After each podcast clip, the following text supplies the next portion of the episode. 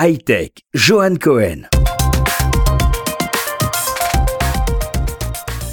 Bonjour, aujourd'hui nous allons parler de high-tech mais surtout d'innovation. En effet, selon l'indice Bloomberg mondial de l'innovation 2015, Israël est le cinquième pays le plus innovant au monde.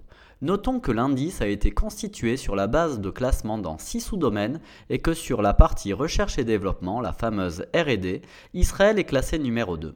Appliqué à la recherche médicale, ce sont des dizaines de startups et d'entreprises qui travaillent à repousser les limites du vivant. Si nous prenons quelques exemples de création israélienne, le Rewalk serait une parfaite illustration. Qu'est-ce que le Rewalk tout d'abord?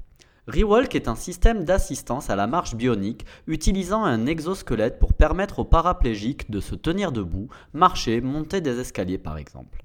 Le Rewalk est produit par la startup Argo Medical Technology.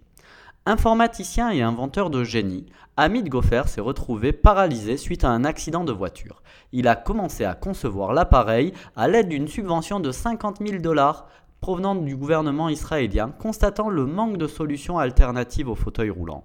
Aujourd'hui, des personnes l'utilisent partout dans le monde dans leur vie quotidienne.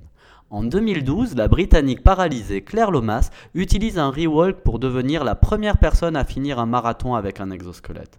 Même dans la série télé américaine, la série Glee, un rewalk est utilisé par un des personnages dans la saison 2. C'est pour dire le succès, mais surtout la notoriété.